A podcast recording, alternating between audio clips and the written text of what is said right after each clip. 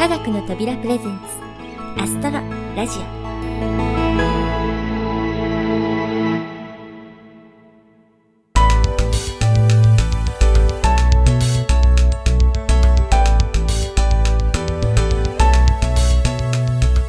皆さんこんにちは。パーソナリティの土屋ゆ子です。リニューアルから数えて3回目のアストロラジオですが早いものでもう桜前線が日本列島を駆け抜けている真っ最中。皆さんの地域ではもう満開でしょうか？それともまだまだこれから？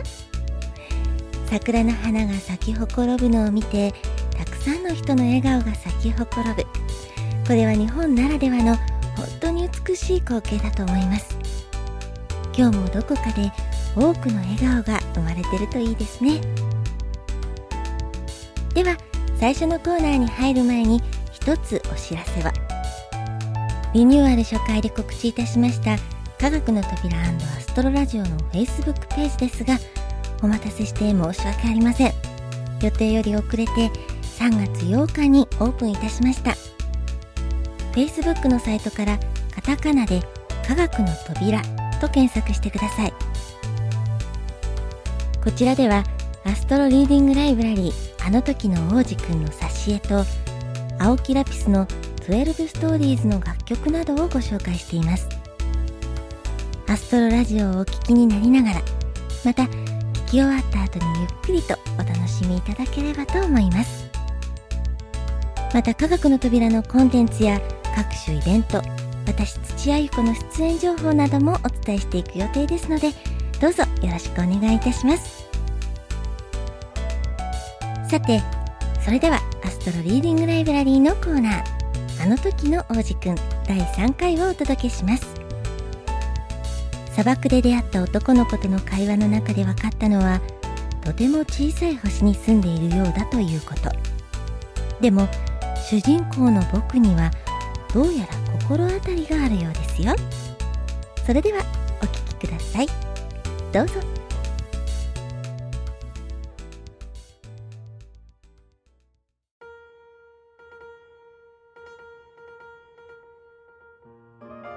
こうして大事なことがもう一つ分かった。なんと、その子の住む星は一軒の家よりもちょっと大きいだけなんだ。と言っても大げさに言うほどのことでもない。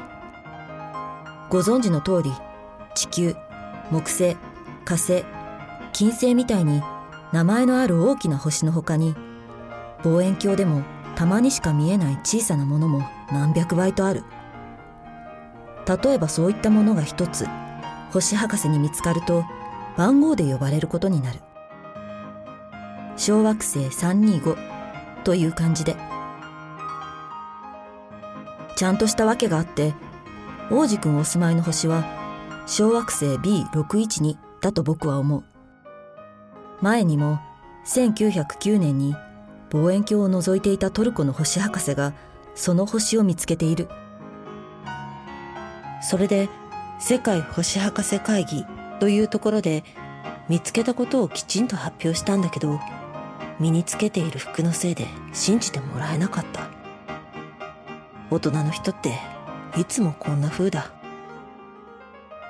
でも小惑星 B612 は運が良くてその時の一番偉い人がみんなにヨーロッパ風の服を着ないと死刑だぞというお筆を出した。1920年にその人はお上品な召し物で発表をやり直した。すると今度はどこも誰もがうんうんとうなずいた。こうやって小惑星 B612 のことをいちいち言ったり番号の話をしたりするのは大人のためなんだ。大人の人は数字が大好きだ。この人たちに新しい友達ができたよと言っても中身のあることは何一つ聞いてこないだろう。つまりその子の声ってどんな声？好きな遊びは何なの？蝶々集めてる？とは言わずにその子いくつ？何人兄弟？体重は？お父さんはどれだけ稼ぐの？とか聞いてくる。それで分かったつもりなんだ。大人の人に、すっごい家見たよ。バラ色のレンガでね。窓のそばにゼラニウムがあってね。屋根の上にも鳩がたくさん。と言ったところで、その人たちはちっともその家のことを思い描けない。こう言わなくちゃ。10万フランの家を見ました。すると、素晴らしい。とか言うから。だから、僕がその人たちに、あの時の王子くんがいたって言い切れるのは、あの子には魅力があって、笑って、羊をおねだりしたからだ。羊をねだったんだから、その子がいたって言い切れるじゃないか。とか言っても、何言ってるの？と子供扱いされてしまう。でもこう言ったらどうだろう。あの子の住む星は小惑星 B612 だ。そしたら納得して文句の一つも言わないだろう。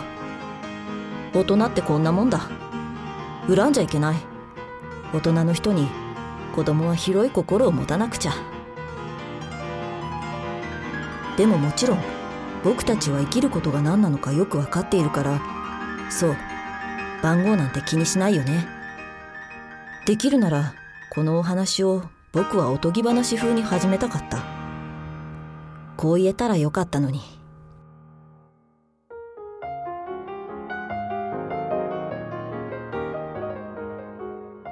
昔気ままな王子くんが自分よりちょっと大きめの星に住んでいました。その子は友達が欲しくて生きるってことをよく分かっている人にはこっちの方がずっともっともらしいと思う。というのも僕の本をあまり軽々しく読んでほしくないんだ。この思い出を話すのはとてもしんどいことだ。6年前あの坊やは羊と一緒にいなくなってしまった。ここに書こうとするのは忘れたくないからだ。友達を忘れるのは辛い。いつでもどこでも誰でも友達がいるわけではない。僕もいつ数字の大好きな大人の人になってしまうとも限らない。だからそのためにも僕は絵の具と鉛筆を一ケース久しぶりに買った。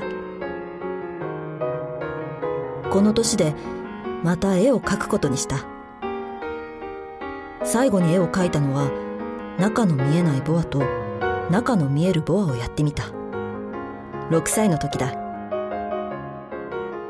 当たり前だけどなるべくそっくりにあの子の姿を描くつもりだ。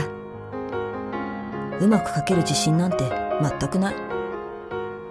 一つ描けてももう一つは全然ダメだとか大きさもちょっと間違ってるとか。王子くんがものすごくでかかったりものすごくちっちゃかったり服の色も迷ってしまう。そうやってあれやこれやうまくいったりいかなかったりしながら頑張った。もっと大事な細かいところも間違ってると思う。でもできれば多めに見てほしい。僕の友達は一つもはっきりしたことを言わなかった。あの子は僕を似た者同士だと思っていたのかもしれない。でもあいにく僕は箱の中に羊を見ることができない。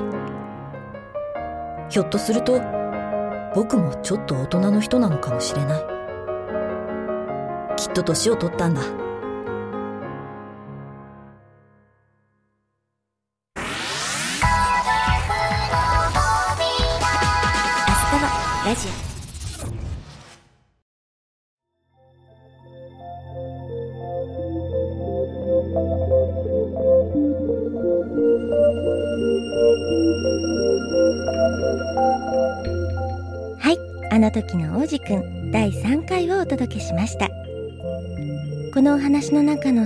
では僕の言うところの大人的な考え方とか振る舞いが何より大事なようですね。次回もどうぞお楽しみに。さて皆さん前回のお話であった3月9日の部分日食はご覧になれたでしょうか？私の住む東京地方ではあいにくの曇り空。欠けているはずの太陽はずっと雲の向こうで残念な結果でした。とはいえインドネシアでは皆既日食は薄雲が広がったところもあったようですがおおむね観測できたようでネットでは神秘的な日食を楽しむことができました。中継していただいた皆さんありがとうございました。というわけで前回に引き続き小林さんから星宇宙天文関連のトピックスをお話ししていただきます。小林さんも春を迎えて空先案内人という肩書きを加えやる気満々のようですよ。それでは小林さんよろしくお願いします。皆さんこんにちは。科学の扉プロデューサーの小林です。これまでちょくちょく天文関連のトピックスをお届けしてきました。その際には科学の扉プロデューサーという肩書きで登場させていただきましたが、それだと何をやってる人かよくわからんねえという話になりまして、まあ言われてみりゃ確かにそうだと。そんなわけでこれから星や宇宙のことをお話しするときには空先案内人というわかりやすい肩書きで登場いたします。では改めて皆さんこんにちは。空先案内人の小林です。わかりやすいですよね。えー、というわけで今後もよろしくお願いいたします。さて前回は部分日食を取り上げましたが今回も太陽系の天体についてお話ししたいと思います。注目するのは火星です。今頃というのは2016年4月上旬の頃ですね。深夜0時頃になると南東の方角から火星が昇ってくるのが見え始めると思います。ただこの時点ではまだ地平線から10度か15度くらいなので、えー、都市部だとまだちょっと厳しいですね。これが2時頃になると南南東で30度くらいまで昇ってくるので見やすいと思います。で今回火星に注目する理由ですが今火星は日に日に明るくなっているんです。それはなぜかというと地球と火星が近づいているから。そして5月の末には最接近を迎えるんですね。さらに今火星推しなのは、えー、他の星と見かけの位置が近づいているからなんです。実際の星空を見ていただければ一目瞭然。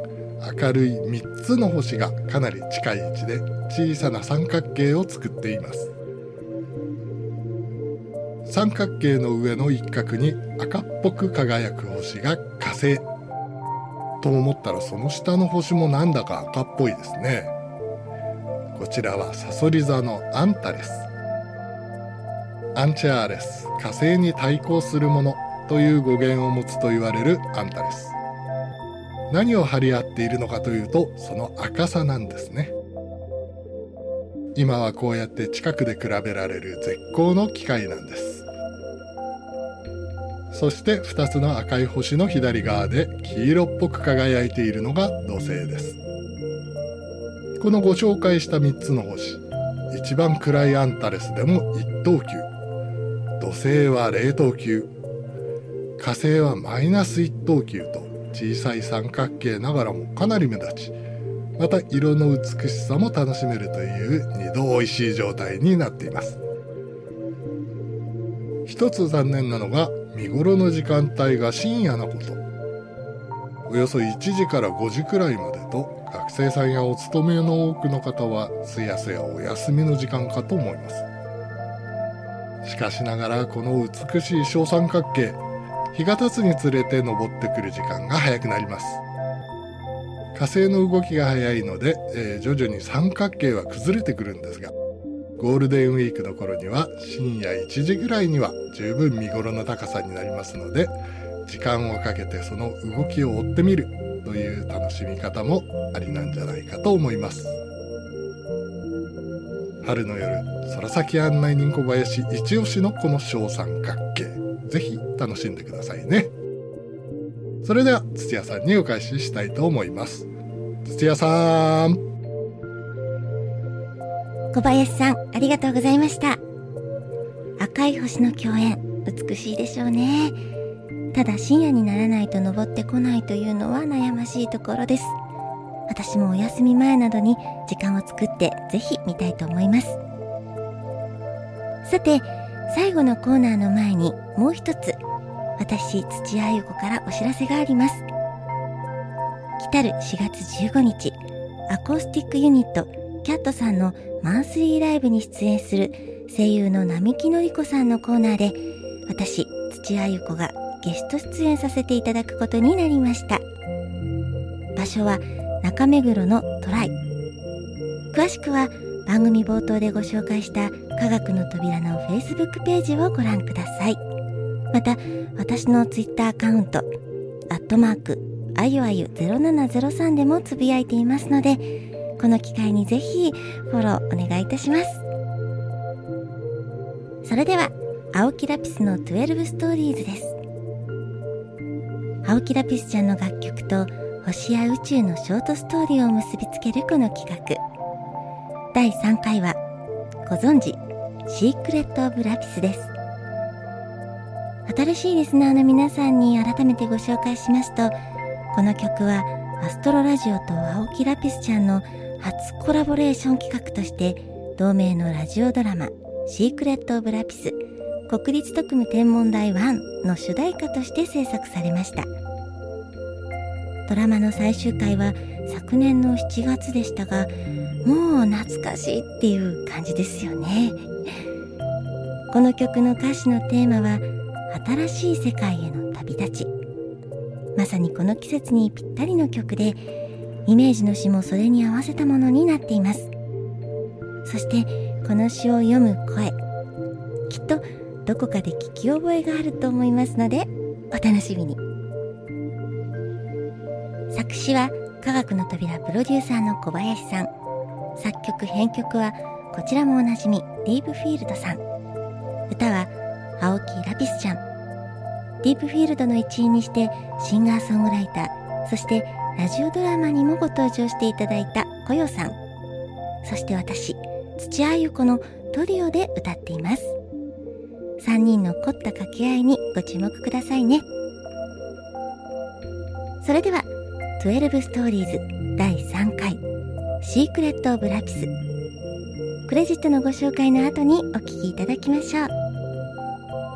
この番組は制作コムビルド脚本アルハボル朗読テキスト掲載サイト青空文庫。あの時の王子くん翻訳大久保優。協力アイスタイルプロジェクト。株式会社スタジオディーン。音楽制作集団ディープフィールド企画制作科学の扉そしてお相手は私土屋あゆ子でした。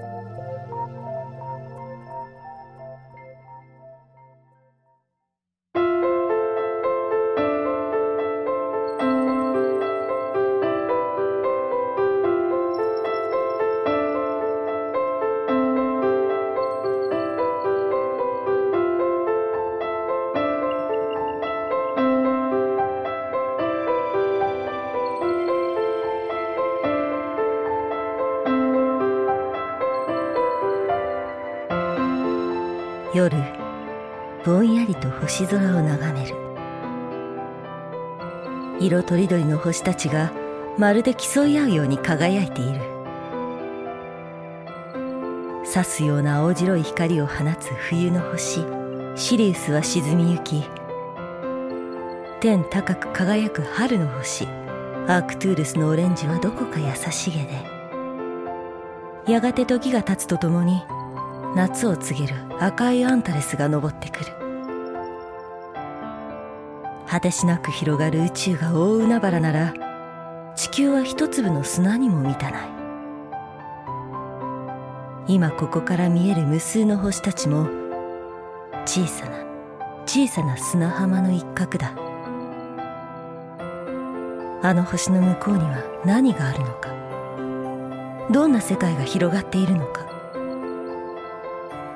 未知の世界を想像するだけで満足できたなら人類は幸せだったかもしれない。けれどまだ見ぬものを見てみたい。この純粋な欲求は猛烈なパワーで人の心を突き動かす。人は第一歩を踏み出さずにはいられないのだ。ここには大気がほぼ存在しない。おかげで極めてクリアな星空が楽しめる。もちろん光害なんて無縁の世界だ。地球の皆さんも一刻も早くこの極上の星空を体験することをお勧めする。月面基地が建設ラッシュになる前にね。国立特務天文台教授吉良星光より。